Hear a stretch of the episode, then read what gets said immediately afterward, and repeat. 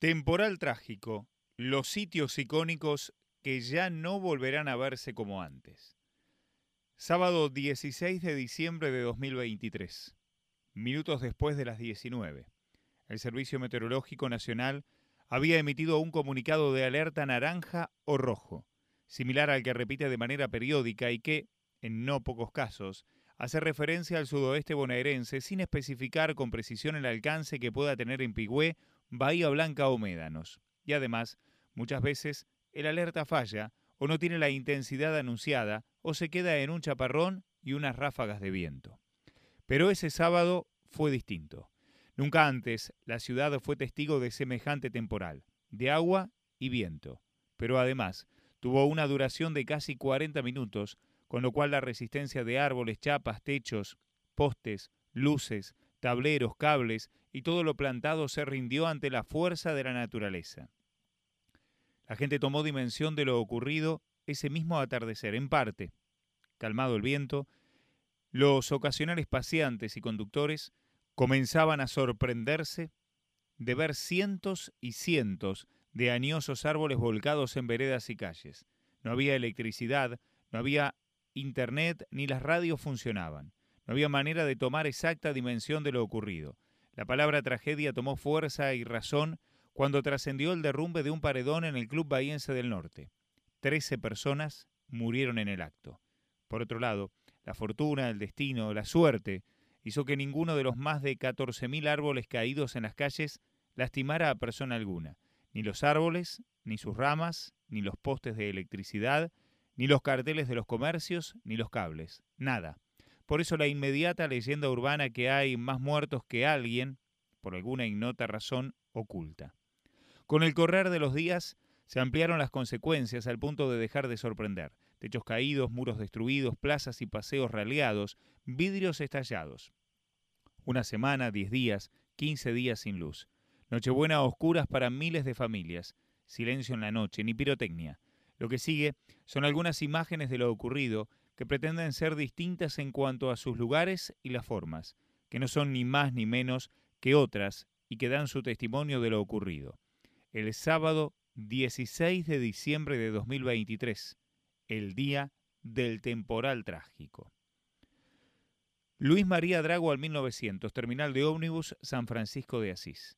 El paso del temporal resultó devastador, aunque el impacto quedó minimizado en sus consecuencias, ya que no hubo heridos y una serie de medidas inmediatas permitió que siguiera operando. Pero el panorama después de los 40 minutos de fenómeno climático era desolador. En el sector de las dársenas abierto se desprendió la totalidad del cielo raso suspendido de PVC y se cayeron las 70 luminarias ubicadas en el lugar.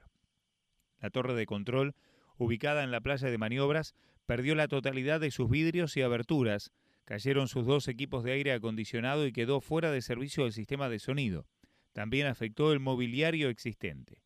La zona de preembarque, que presenta un frente vidriado hacia las dársenas, quedó con todos sus vidrios templados destruidos. Al menos 10 puertas perdieron sus cerrajes y otras tantas sus vidrios. Las garitas de encomiendas y de pasajeros perdieron parte de sus techos, se rompieron estructuras y toldos en el área de estacionamiento vehicular y partes del cerco perimetral se derrumbaron, empujados por el viento y golpeados por la caída de árboles sobre ellos. La terminal estaba funcionando normalmente ese sábado y a pesar de haber bastante gente, no hubo víctimas ni heridos solo daños materiales, parte del milagro. La torre a la vista. The Tower es la inscripción grabada en uno de los pilares sobre la vereda del Jardín de Infantes 901 de Juan Molina 661, el primero en su tipo en la historia de Bahía Blanca, que comenzó a funcionar en 1948 en Corrientes 316, hoy sede del Jardín 902, y que en 1955 se mudó a la atractiva casona que ocupa hasta nuestros días. No se conocen demasiadas precisiones sobre el origen de este palacete, que presenta lineamientos medievales, con su torre almenada típica de los castillos de la Edad Media. Si la vivienda fue construida como se menciona para un funcionario del ferrocarril, no deja de ser llamativo que haya elegido ese estilo. El viento empujó hasta derribarlos a varios de los añosos árboles del lugar, tanto los de la vereda como en el patio delantero, de modo que la particular silueta del inmueble aparece ahora claramente a la vista de la calle. Resistió el temporal el legendario ombú que está recostado sobre una pared y que ha sido lugar de juego de varias generaciones de bahienses. En el patio se observa un enorme pino que cruza con su largo todo el frente volcado hacia el ombú sin afectar en nada la casona. Lo ocurrido con el Jardín 901 es una muestra. La realidad es que todos los establecimientos educacionales de la ciudad han sufrido daños en mayor o menor medida, con voladura de techos y rotura de ventanas. Jugó a favor que no es época de clases, que era sábado y que todos estaban desocupados. El oasis de calle Brown. La municipalidad estima que suman 14.000 los árboles caídos por el temporal, número que en principio no incluye los derribados en plazas, paseos y parques. No es necesario indagar mucho para notar que esos espacios públicos han sido severamente afectados por el temporal, por la cantidad de ejemplares que contaban, por lo añoso de muchos de ellos y porque, en muchos casos, se generó un efecto dominó que hizo que los árboles cayeran a veces empujando a otro vecino. Un ejemplo de lo devastador de la tormenta es el denominado Pinar a la altura de 14 de julio, cerca del cementerio municipal, prácticamente borrado del mapa. Una plaza que también pagó caro tributo es Brown en la calle homónima a Ingeniero Luigi, que ha quedado casi desierta. Resulta increíble ver las consecuencias. La plaza lleva ese nombre desde 1995 por tener ocupado su centro con un monumento al almirante Guillermo Brown. Es uno de los paseos más antiguos de la ciudad, habilitada el 9 de julio de 1904 con el nombre de Plaza 9 de Julio. En ese momento se mencionó que sería un pequeño oasis en el gris y pesado damero del sector. Su inauguración entonces no era más que un potrero. Contó con carreras de embolsados, guerra de almohadas y juego de sortijas. Más allá del entusiasmo inicial, pasaron años hasta que fue tomando aspecto de plaza. En 1908 se mencionó que no estaba en armonía con la pomposa grandeza de la Liverpool y que solo tenía vizcacheras. En 1913 se repetían las quejas por el robo de flores, plantas y árboles, a pesar de que el paseo había sido cercado. Lo cierto es que hoy era un lugar magnífico, puesto en valor hace unos años, un verdadero pulmón verde en un sector cercano al centro y de gran movimiento. La destrucción de su arbolado conforma una oportunidad para repensar su diseño, colocar especies adecuadas, organizar su funcionamiento y en unos años contar nuevamente con un sitio de esparcimiento y disfrute. El Palacete Bañuelos, cerca. Veinte árboles perdió la amplia quinta La Floresta donde se ubica el palacete del hacendado Apolinar Bañuelos detrás del barrio adornado. Tal era el posible título periodístico dando cuenta de las consecuencias del temporal si hubiese ocurrido en 1913. Poco más de un siglo después, la referencia es a la sede de la sociedad esportiva que ocupa el lugar desde 1949, cuando lo adquirió Jaime Yankelevich, zar de la radiofonía nacional es un reflejo de la afectación que sufrió la mayoría de los clubes de la ciudad, aunque, en este caso, el daño apenas alcanzó al emblemático edificio construido en 1911 por la empresa de Nicolás y Gerardo Pagano, según un diseño Art del arquitecto Joaquín Saurí. La mayoría de los ejemplares caídos tenían enorme altura, pinos en particular. Al caer aplastaron tres vehículos estacionados en el predio sin consecuencias sobre las personas y uno de los árboles cayó sobre la casona, aunque apenas rompió parte del remate, un daño menor, simple de reparar. Un daño similar sufrió el parque del ex club universitario en Avenida Alemi San Juan, edificio construido en la década del 20 precisamente por la sociedad esportiva, donde funcionó hasta la expropiación del inmueble para servir al Instituto Tecnológico del Sur. El remate de la iglesia. Uno de los momentos dramáticos en materia de inmuebles patrimoniales fue el supuesto colapso de la cúpula de la iglesia del Sagrado Corazón de Jesús perteneciente al Colegio Don Bosco.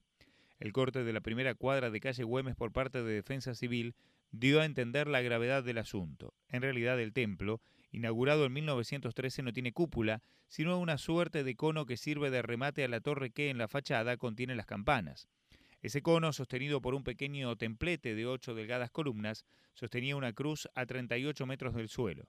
El viento dañó la estructura de madera y chapa del cono, por lo cual se le decidió retirar para proceder a su reparación y posterior reposición. Noroeste, zona de eucaliptos. La desazón de los vecinos del barrio noroeste está justificada. Hace años que vienen trabajando para reconvertir los terrenos que fueran propiedad del ferrocarril inglés en un gran parque abierto a toda la ciudad. El viento arrasó con eucaliptos y pinos centenarios y dejó cerca del derrumbe al que fuera el galpón de montaje cuyas paredes estaban en parte sostenidas por las cabreadas de hierro que el viento terminó de derribar. Jorge Luna, uno de los hacedores del lugar, recordó que en 2015 hubo un abrazo simbólico a ese galpón para salvarlo de la demolición, darle visibilidad y comenzar gestiones para su recuperación.